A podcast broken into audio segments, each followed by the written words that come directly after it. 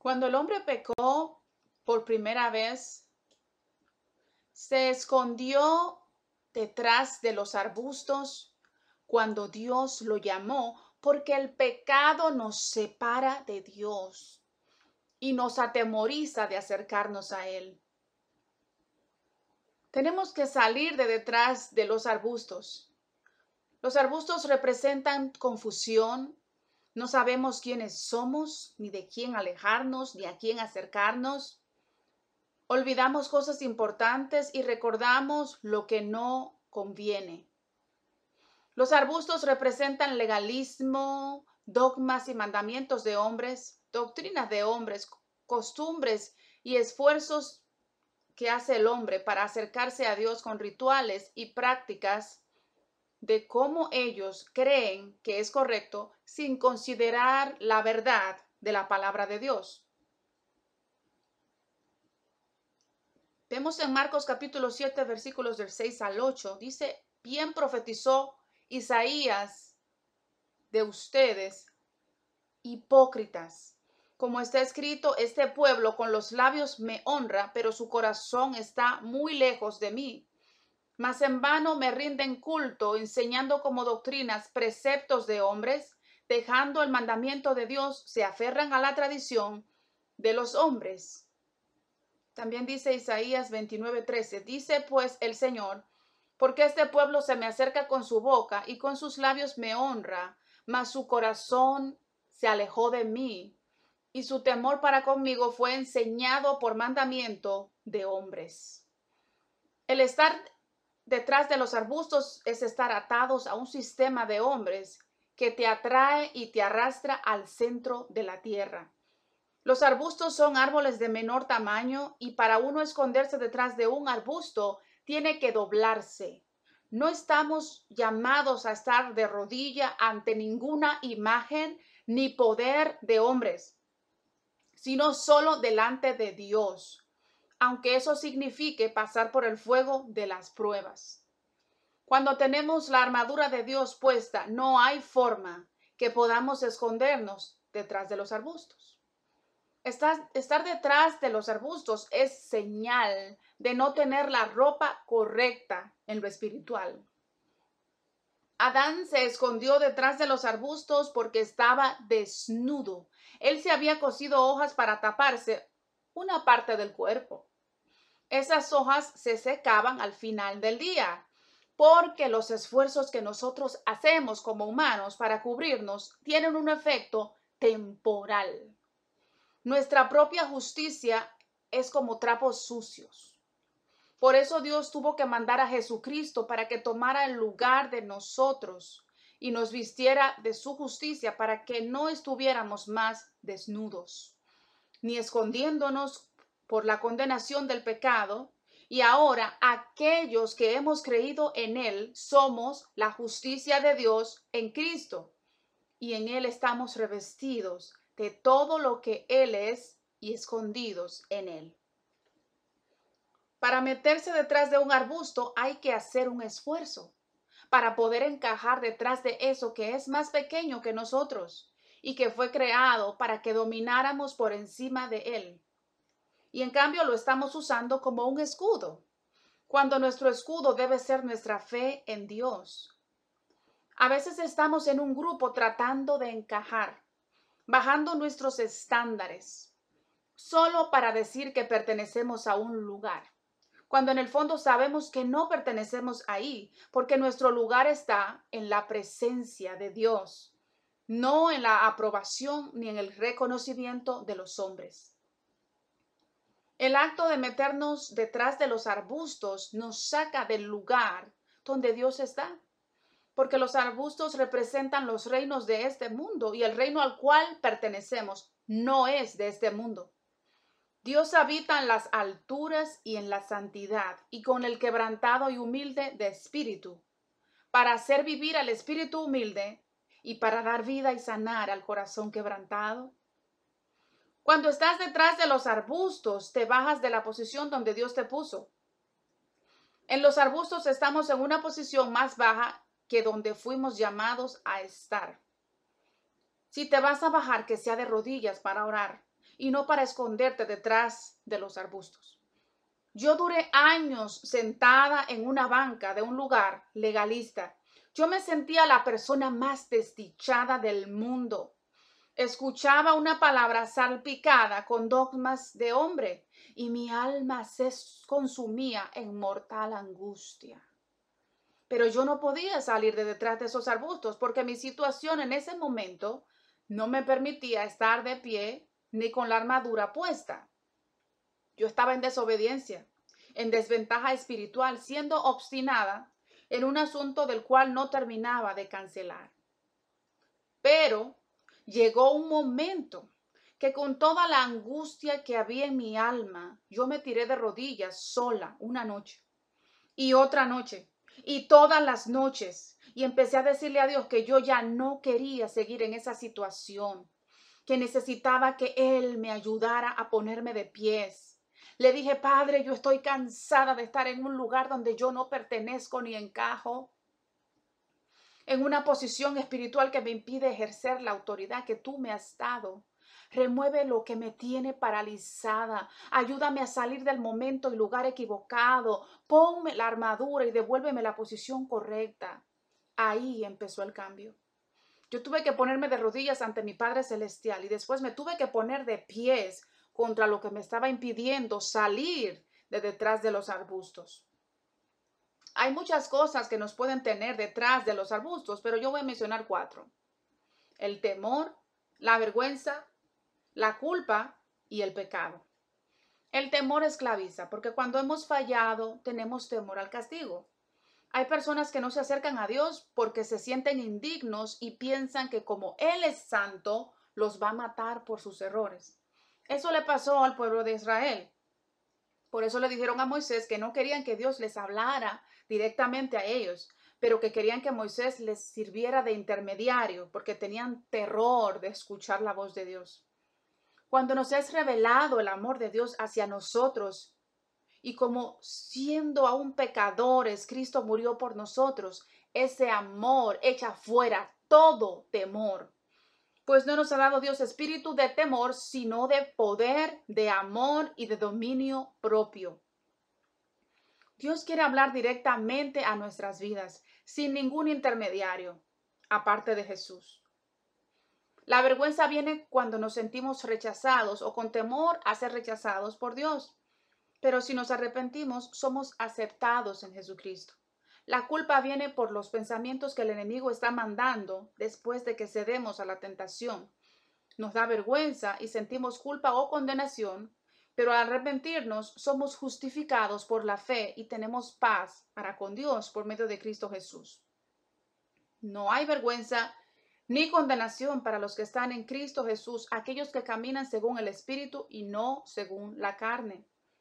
El pecado nos separa de Dios, pero si confesamos nuestros pecados, Él es fiel y justo para perdonarnos y limpiarnos de toda maldad. Y Jesús es nuestro abogado. En Génesis capítulo 4, versículo 7, vemos a Dios diciéndole a Caín que el pecado está a la puerta, deseando entrar, pero que Caín podía enseñorearse de él y ejercer dominio sobre el pecado y cerrarle la puerta. El pecado está a la puerta de todos los seres humanos. El pecado abre puertas para que entren espíritus malignos que no tienen cuerpo físico. Su deseo es entrar en el ser humano para dominarlo a su antojo, para vivir a través del ser humano y usurpar su lugar y su voluntad. Pero en Cristo se nos dio la capacidad de someternos a Dios y no ceder al pecado. También recibimos poder en el nombre de Jesús para sujetar todo espíritu maligno y echarlos fuera.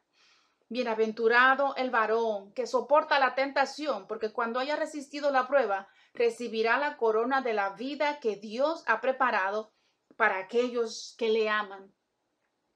Nos va a doler salir de detrás de los arbustos, porque hay hábitos, acciones y asociaciones o relaciones que no será difícil dejar. El cuerpo nos va a demandar esas cosas. El alma va a estar ansiosa, vamos a sentir el dolor de la separación, como si nos arrancaran un pedazo de piel. Tendremos que razonar con ese dolor y entender que dejar esas cosas nos duele, pero más nos dolería pasar la eternidad sin Dios. Arrancarnos algo que representa una mano derecha es doloroso. Alejarnos de manera violenta de algo que tiene un valor para nosotros como si fueran nuestros ojos será duro, pero valdrá la pena, porque nos dolerá menos que pasar la eternidad sin Dios.